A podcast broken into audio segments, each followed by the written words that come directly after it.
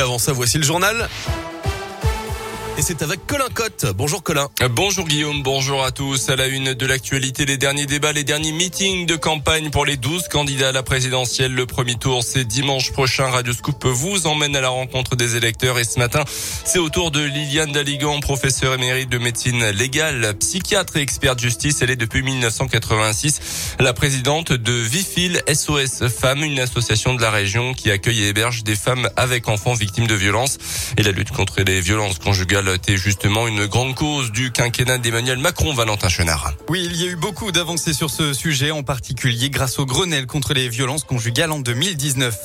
J'ai participé à, un certain nombre des commissions, j'étais pleine d'enthousiasme, très très satisfaite de voir les avancées. Il y avait vraiment un vrai mouvement, aussi bien du côté des magistrats que des politiques, que des associations. Des paroles et surtout des actes, c'est ce que Liliane Daligan souhaitait pour ce sujet et c'est donc une réussite. En revanche, pour le prochain quinquennat, sa priorité c'est la santé. Pour réformer la santé en France, qui est très souffrante, qui est en, grand danger et qui va euh, vraiment à sa perdition.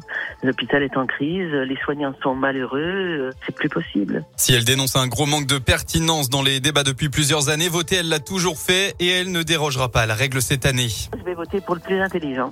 Ça n'autorise pas toutes les qualités, en particulier d'humanité, mais c'est quand même, euh, voilà, on peut avoir confiance en quelqu'un qui a des capacités d'intelligence supérieures aux autres. Liliane Daligan a un autre souhait, une forte participation à cette élection. justement, selon une dernière étude, seuls 66% des Français comptent se rendre aux urnes dimanche pour le premier tour de la présidentielle.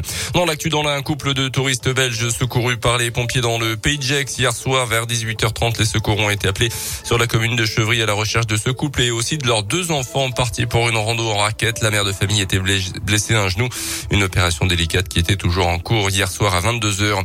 En bref, une camionnette et sa remorque interceptée par les gendarmes à Mâcon, au piège de Mâcon Nord à la fin du mois de mars. Selon le GSL, l'ensemble était en surcharge de, de plus de 6 tonnes. La camionnette et sa remorque ont été immédiatement immobilisées. Dans le reste de l'actu, la guerre en Ukraine, le président Zelensky s'est exprimé à l'ONU pour la première fois hier après-midi. Il a appelé à retirer à la Russie son droit de veto après la découverte ces derniers jours de plusieurs centaines de corps de civils ukrainiens torturés et tués dans la banlieue de Kiev suite au retrait de l'armée russe. Emmanuel Macron s'est entretenu avec lui dans la journée, lui promettant des sanctions concernant l'importation en Europe de charbon et de pétrole russe. Une année 2022 record pour les promesses d'embauche, une hausse de 12% par rapport à 2021 selon une enquête de Pôle emploi. Plus de 3 millions de recrutements cette année année, dont après des trois quarts en CDI ou CDD de plus de six mois. On termine avec les sports du basket. Dernier match européen de la saison hier soir à Equinox et la Gilbourg n'aura tenu qu'une mi-temps face à Bologne. 47-37 à la pause pour les hommes de Laurent Leniam. Défaite 78-90 au final.